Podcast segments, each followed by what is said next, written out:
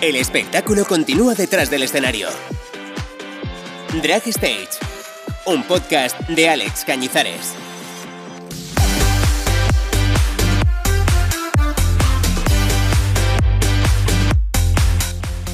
La última vez que hablé con mi invitada de hoy, estaba literalmente haciendo la maleta para irse a grabar. Se publicó el episodio el mismo día que empezaban las grabaciones. ¿Fruto de la casualidad o no tan casualidad? sí, sí fue casualidad. Total. Despedimos mi antiguo podcast con una anónima, entre comillas, y hoy vuelvo a este nuevo proyecto siendo una Drag Race Girl, J cara. Hola mi arma, pues sí que fuerte, me parece súper fuerte que la última vez que vine te dije, sí, bueno, ya eh, cuando publiques el podcast lo comparto. Nunca lo compartí. Sí lo compartiste. Ah, sí. Sí. Pero ya me estaba yendo, ¿no? El, claro, justo el día que te... Ah, me fui. Sí, Menos sí, mal que es verdad, lo, llegué a compartir. Yo, yo estaba súper angustiado con eso. Digo, ostras, no voy a poder compartirlo lo mejor. ¿Cómo comparto? Como le digo que no puedo compartir el podcast porque estoy en camino a Rupola. Una de las últimas frases fue, espero que algún día haya una representación gitana en Drag Race. y- Me encantó. Arroba. Literal. Y fue como súper. Oye, que ya es hora de que haya alguna representación gitana en Drag Race España, por lo menos que entre la Shani, la Santa, o yo, o no sé. Y claro, yo ya sabía que yo estaba dentro, lo que pasa que yo estaba haciendo una performance. Bueno, antes de nada, ¿cómo está Luisa? Mi abuela está divinamente en su casa, hace poco la operaron. ¿Ay, sí, de qué? Sí, como del riñón, le han quitado un riñón. Ay, la pobre mía. Pero nada, ya está tranquilísima, yendo a la playa, que le encanta ya una playa por la mañana, ya va temprano, de 10 y media de la mañana a una, ya más no aguanta. Y nada, cocinando sus pucheros y sus cosas. Por favor, ese puchero que, que, que me moría de la risa, a ver si puedo rescatar ese audio y lo publico porque es que fue oro, fue oro. Fue un éxito, como dice Estrella. Y me emocionó que lo dijiste en tras la carrera. Dijiste, prepara el puchero y dije, ay, a ver si va a ser que... Lo dije en, lo dije en la salida, cuando me, cuando me echan. Sí, en Digo, abuela, ve preparando el puchero. Eso, eso. Voy eso. calentando el puchero que me voy. Y me fui. Y le dije esto a mi abuela, para que ella lo escuchara. Hombre, es que mi abuela es el top. Ella, ella es lo máximo. ¿Qué balance haces de tu paso por Drag Race? Pues yo creo que lo que más mm, balance de, de cómo me ha ido en el concurso como una mierda. Lo he hecho todo malamente, pero porque me he dado cuenta de que yo soy carne de televisión, pero no de concurso. No, no sirvo para concursar, soy pésima concursante. Y, y también es que concursé con 12 personas, con una, persona, una personalidad arrolladora. Y claro, cuando yo me vi allí en esta mesa con estas 12 personas, me empecé a hacer como chiquitito, chiquitito, chiquitito. Y mira que llevo años y años y años trabajando, pero pues es súper difícil de, de contar. Pero bueno, hice un talent show maravilloso, hice una entrada maravillosa. Total. Soy la reina robadísima de la temporada con los looks tan buenos que llevé. Me tenía que haber quedado por lo menos hasta el Snatch Game y haberlo hecho. Y, y nada, y mi Meet the Queen es divino, mi autoentrevista, hice cosas muy buenas. Por lo menos, te digo una cosa, los cuatro primeros con modestia aparte, como dice Samantha Valentine, modestia aparte. eh, los cuatro episodios en los que yo estuve fueron los mejores.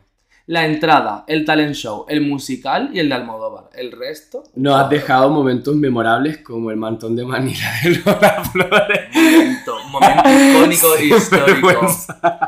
Es que estrellita, estrellita de mis carnes. ¿Por qué no me crees, estrella? Y también nos, empeza- nos enteramos que empezaste a trabajar con cuatro años y medio. o sea, Sí, literalmente fue como, yo estaba un poco asustado en verdad, porque eh, fue como, ostras, es que las discotecas se van a enterar de que si yo entré, gra- grabé con 18 años, cuando yo trabajé en el 2017, ¿cuántos años tenía? O cuando trabajé en el 2000, ¿sabes? Entonces me escribieron cuando se anunció el Meet the Queens, todo el mundo me empezó a decir 18 años, me llamaron de salas donde había trabajado diciéndome, tía, tú, tú, tú, tú has trabajado aquí. Yo le decía, ¿y, y tú? ¿Tú eres el que me ha contratado, Gary? Y de tu paso por el programa, ¿qué es lo que, lo que te lleva de esta experiencia? Que diga, me acompaña esta lección para el resto de mi vida.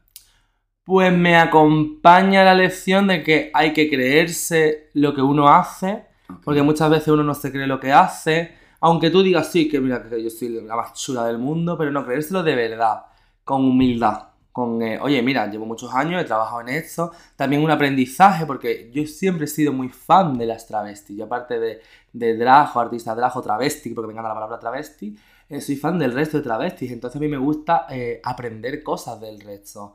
Y creo que fue como un- una experiencia en la que todos éramos fan de todas y nos nutríamos unos de otros. Yo a lo mejor, mm, Samantha aprendía una cosa mía, yo aprendí una cosa de ella, yo aprendí una cosa de Sharon. Cada uno nos hemos aportado algo, que yo creo que esto es muy bueno y también, pues nada, la, la- la experiencia que nos va a dar el programa, pues con la gira y con todo. Quizá una de las cosas más bonitas de tu paso por el programa ha sido esa reivindicación a la comunidad queer gitana, que tristemente pues mucha gente desconoce, y sobre todo que no está tan visibilizada dentro del colectivo. literalmente no está nada visibilizada. Es que, claro, la comunidad gitana, digamos, eh, está como muy denostada por, por los clichés que hay sobre ella, Sí. sobre como puede ser los clichés que salen en programas de los Gypsy Kings o algo de eso.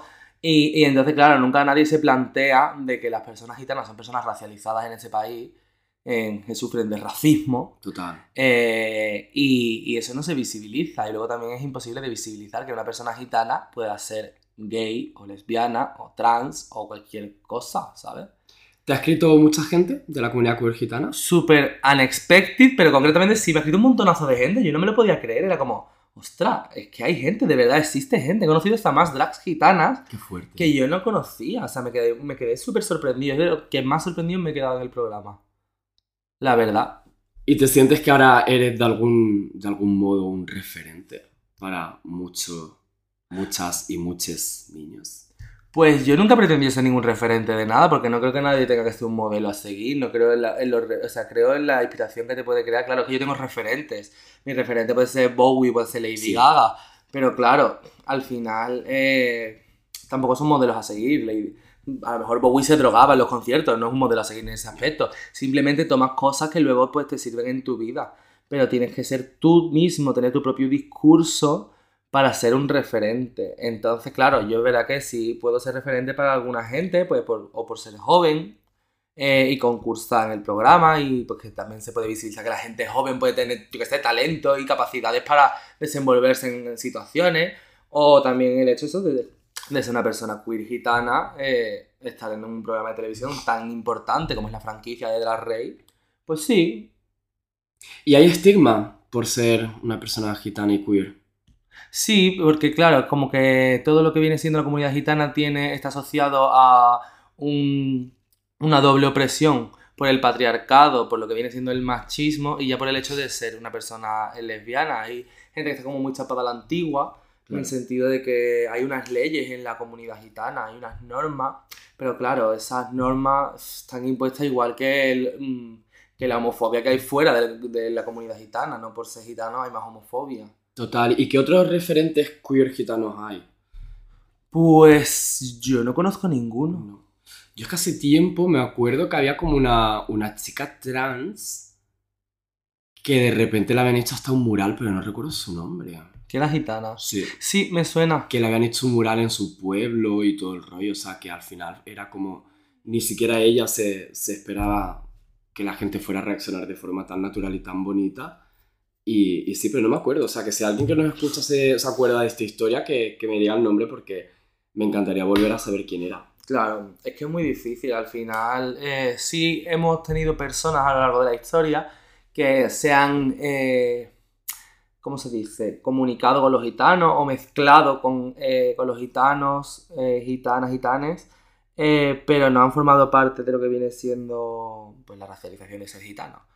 Entonces, pues no, pues hay muchas folclóricas, cantantes que, que sí, que también han brindado pues a otra parte al colectivo, pero... Total, necesitamos más visibilización, visibilidad. Visibilidad.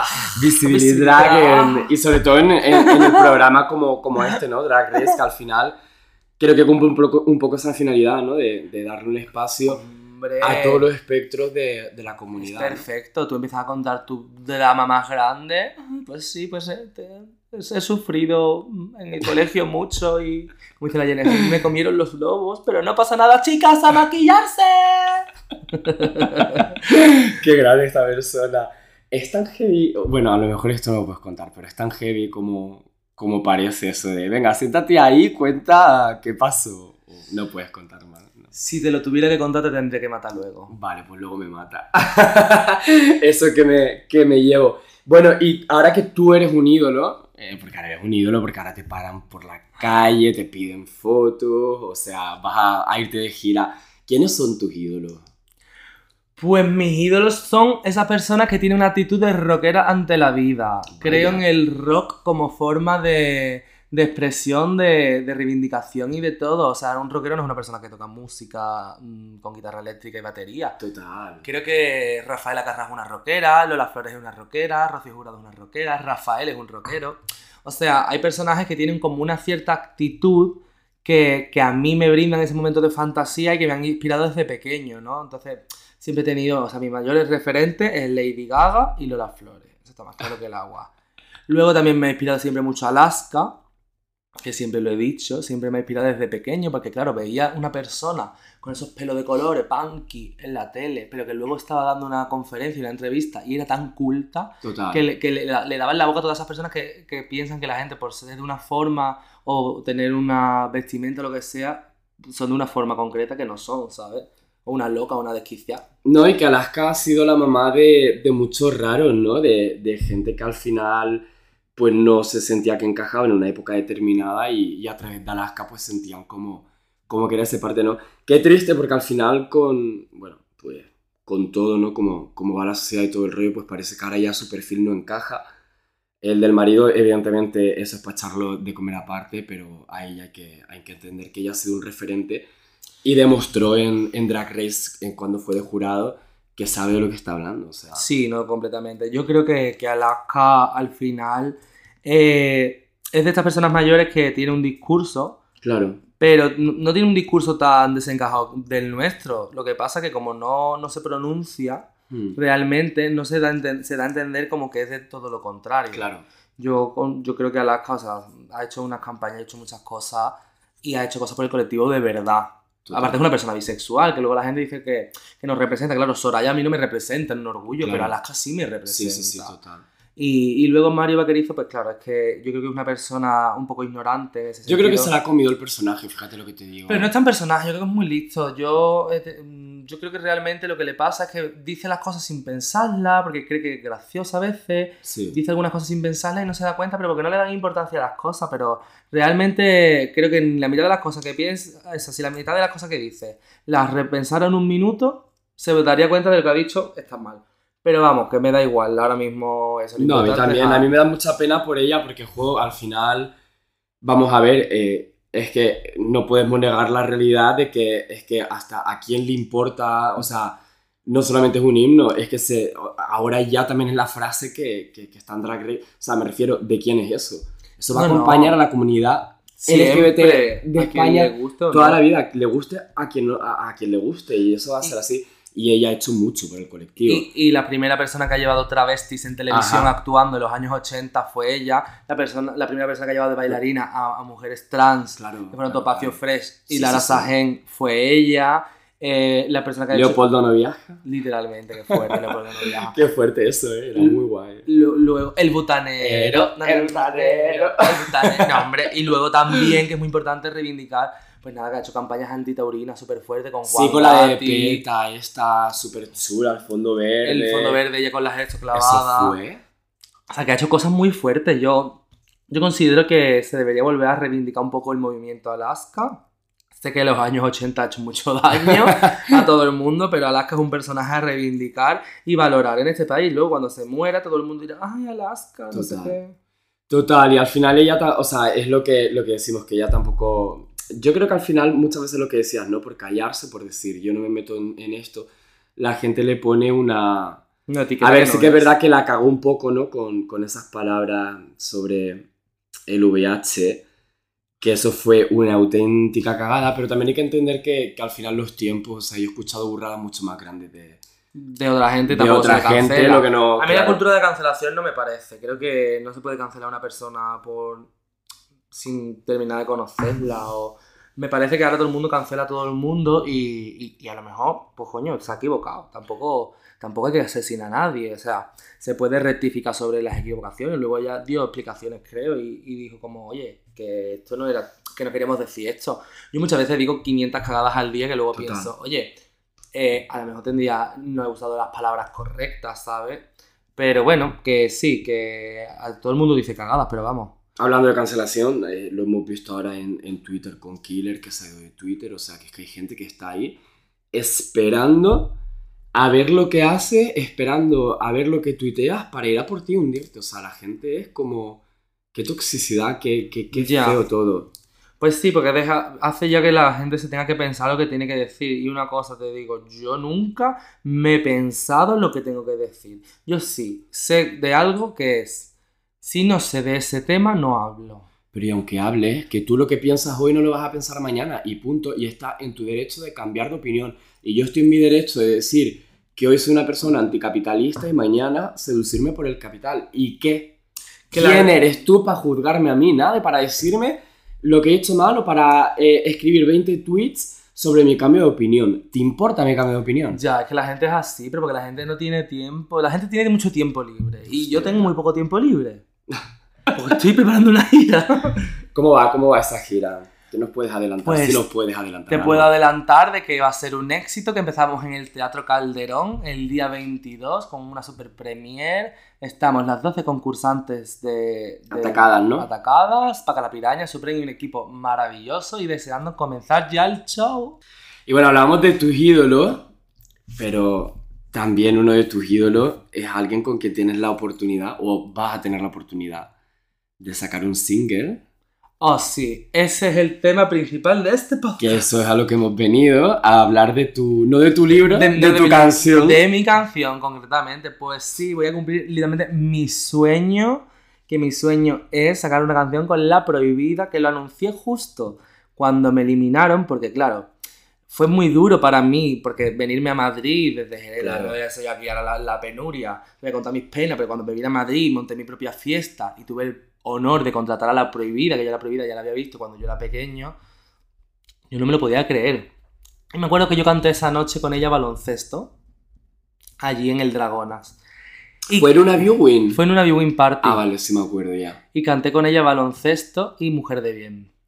Y claro, eh, fue como súper emocionante. Yo me acuerdo que ese día eh, me, me cagaba por las patas abajo. O sea, me acuerdo que me, eh, me estaba poniendo las medias, me las tenía que volver a bajar porque tenía que ir al cuarto baño de los Ah. nervios.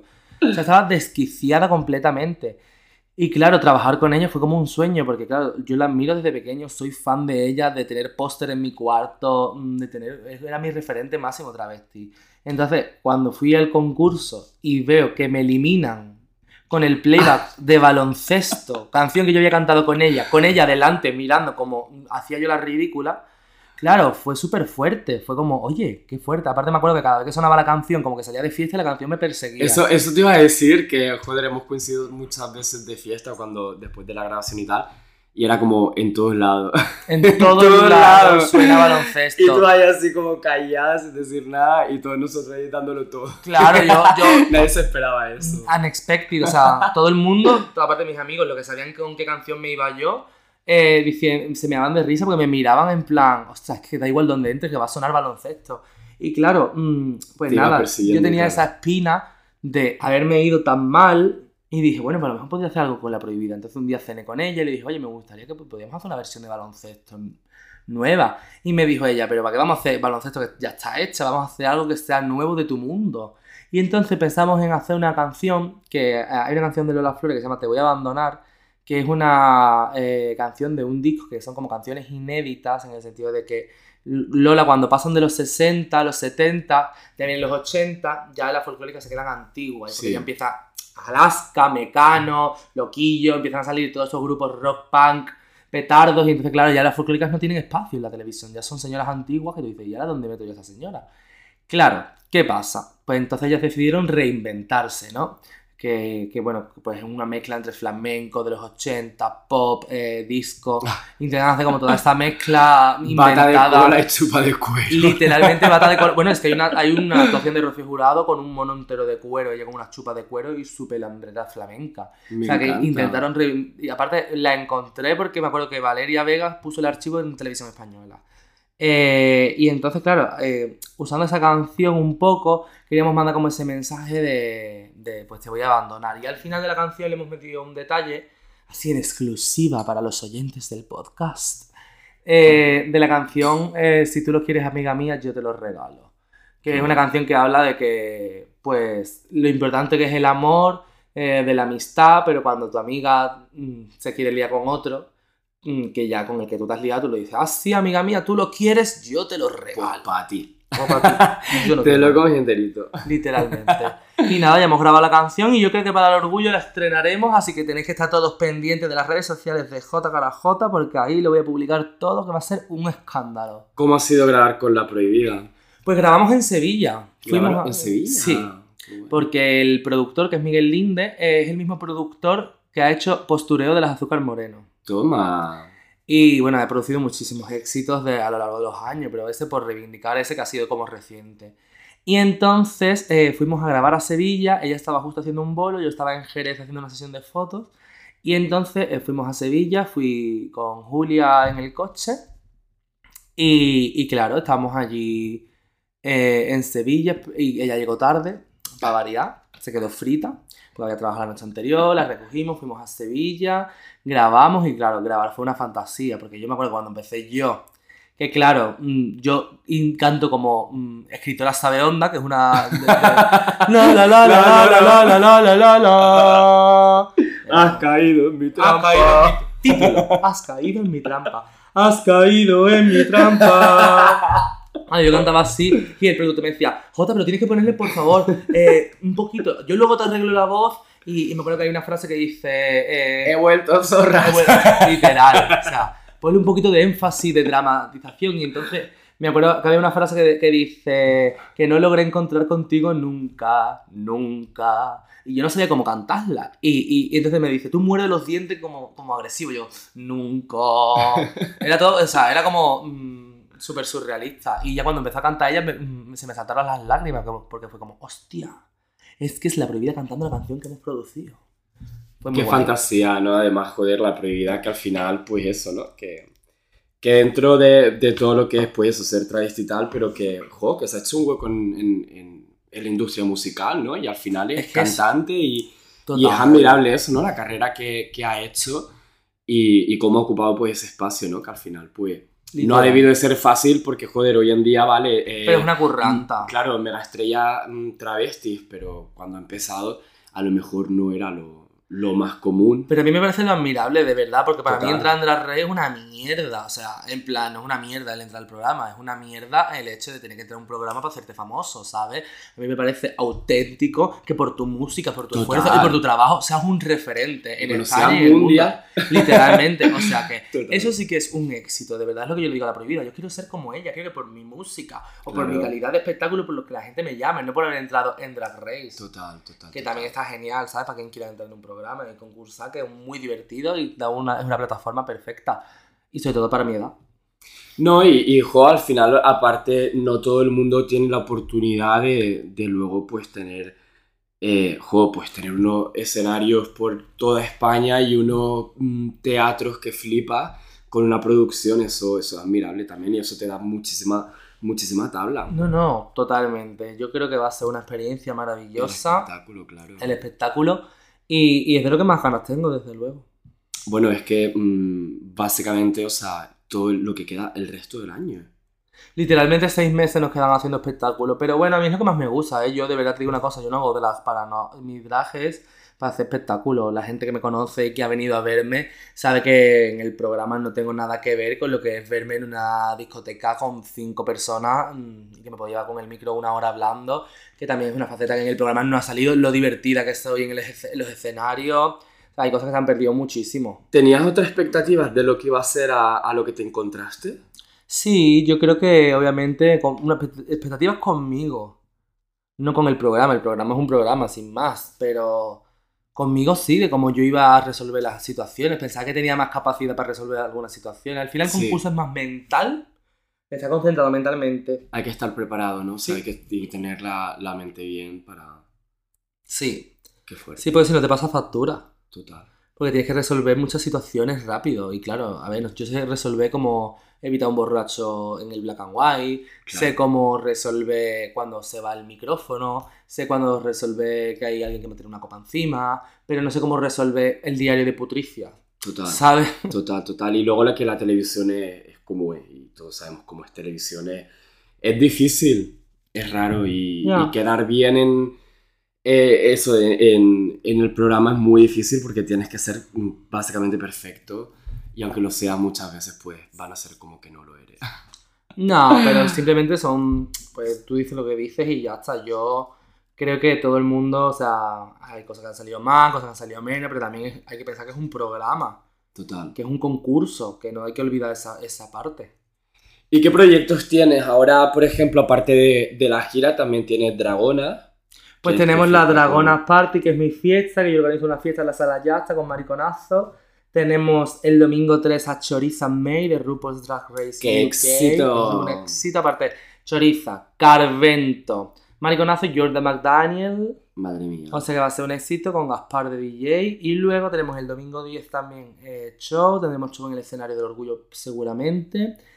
Y aparte de proyectos así míos, pues la canción, voy a sacar más canciones. A hacer más canciones, obviamente. Muchísimas sesiones de fotos, entrevistas, videoclips. O sea que, que nada, y, y cuando termine la gira, estamos tanteando a ver si puedo hacer una función o algo con Samantha y Estrella, a ver qué se puede hacer, si puedo hacer algo chulo por ahí. Qué guay. ¿Y te ves en alguna adaptación o te ves en algún programa en un All-Star internacional, un Versus the World o algo así? Todo. Si te llaman, irías.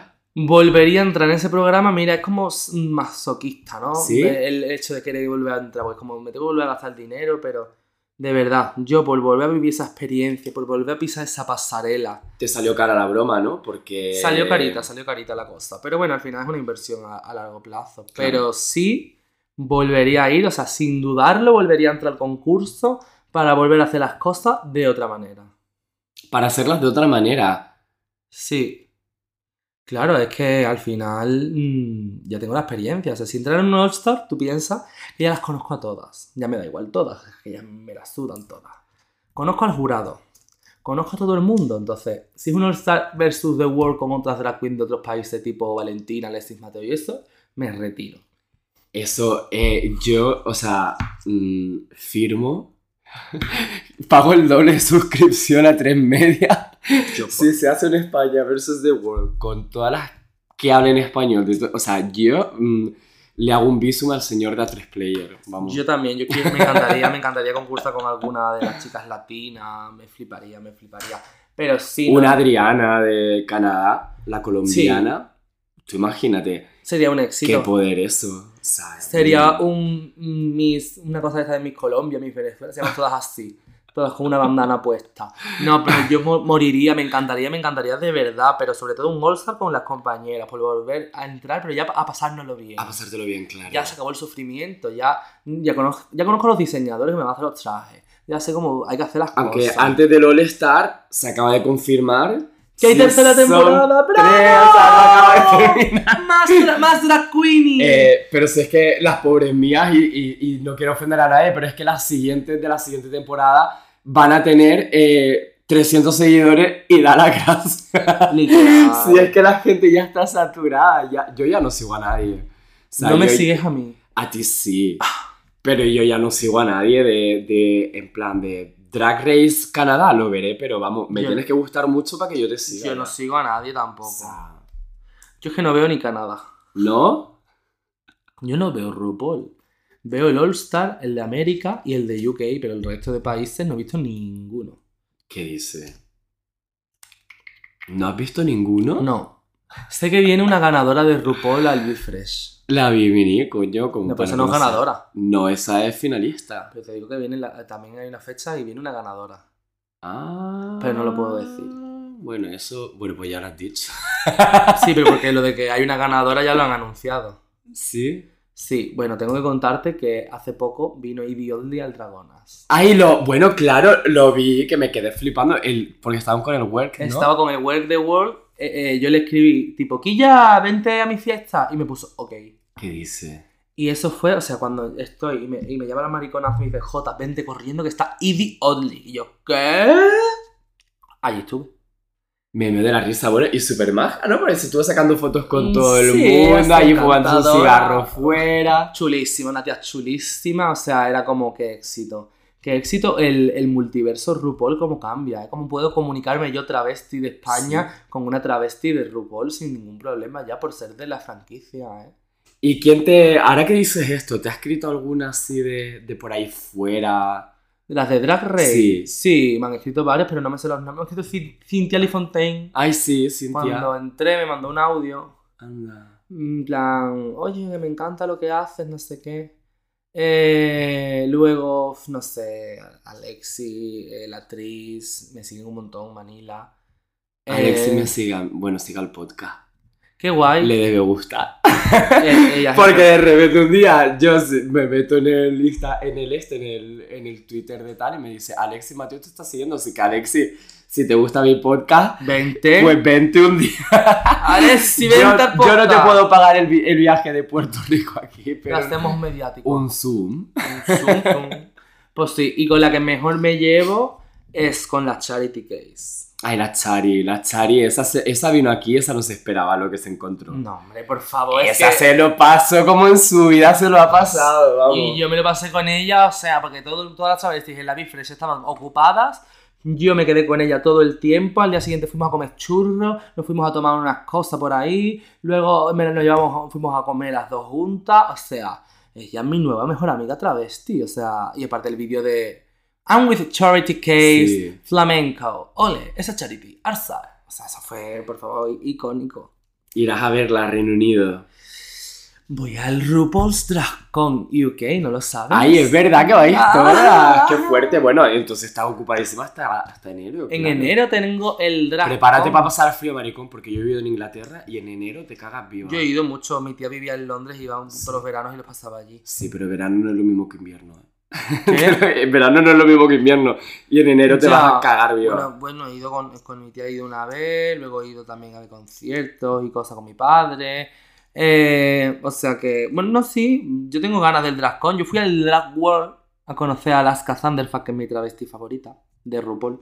Yo la he visto varias veces, he visto su espectáculo. Es increíble. Es, es mi favorita de todas, es mi Es favorita. que es auténtica, más no poder.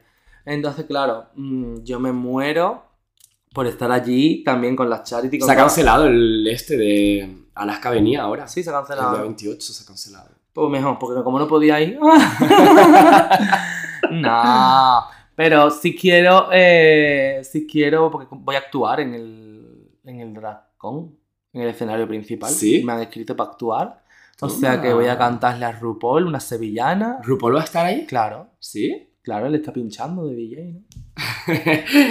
Mira, yo no te quiero quitar la ilusión de tu vida de conocer a esa señora calva, pero esa señora calva viene, corta y se larga, o sea. No, porque la- el- eh, el año- 10 minutos. El año pasado hizo el DJ set entero en el Eh. ¿Cuánto? ¿10 minutos?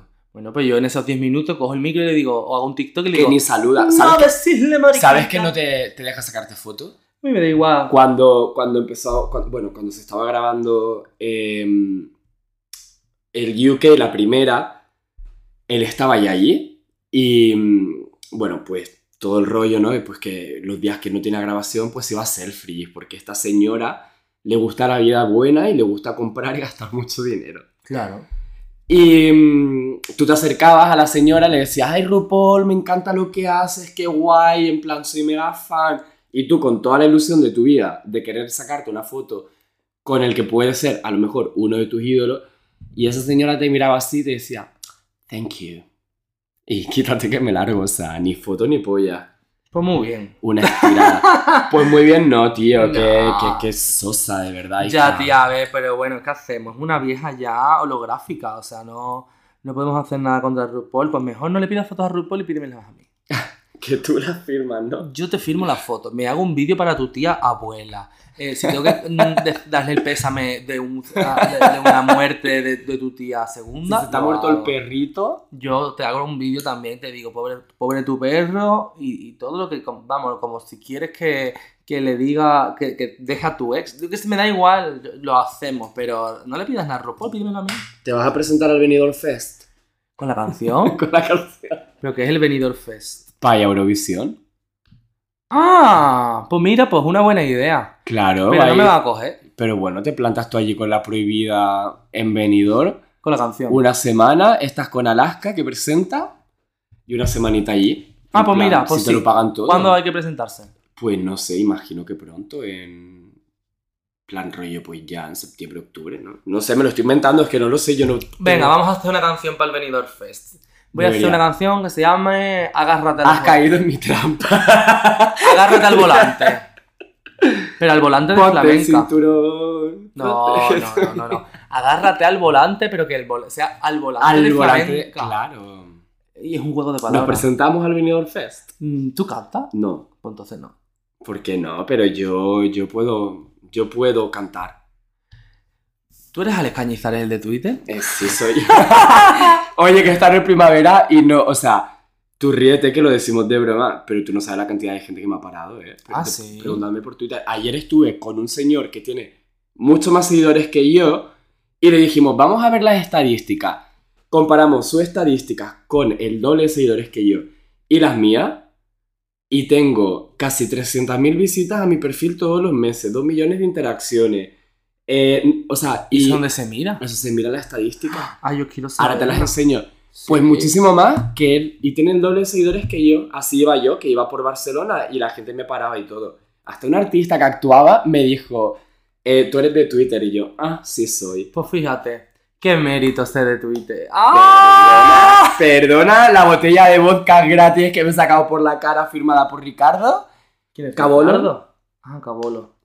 Perdona, hay que echarle cara. Muy bien. Remember my face. Remember my face. No, me parece genial Twitter. En la season 3 voy yo de Pit Crew. Que el año pasado dije que no quería, pero este año sí quiero. Vas a ir de Pit Crew. Pues el año pasado me lo Pues ofrecieron. el Pit Crew es encantado. A mí me da mucha pena que salgan en esos calzoncillos tan chicos porque le tienen que tener los huevos sin respirar. A mí lo que yo no. Yo si cambio los calzoncillos, voy. Tú quieres uno más, una faja.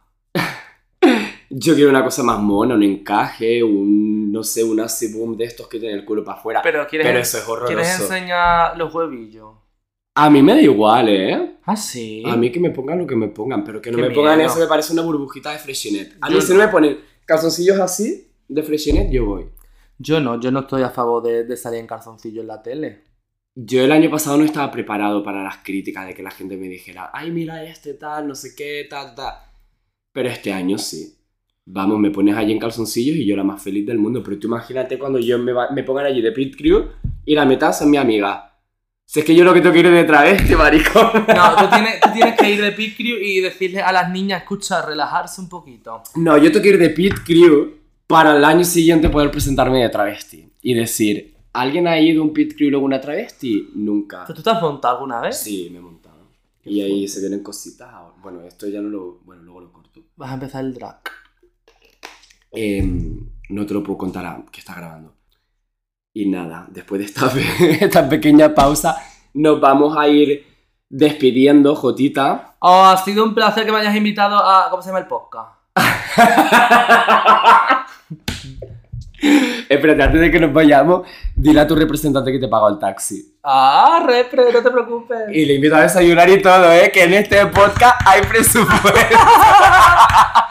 Drag Stage. Drag Stage. Sí, que es como el backstage. Ay, que se me ha olvidado, me tenés que contar una anécdota que te haya pasado en el backstage de Drag Race.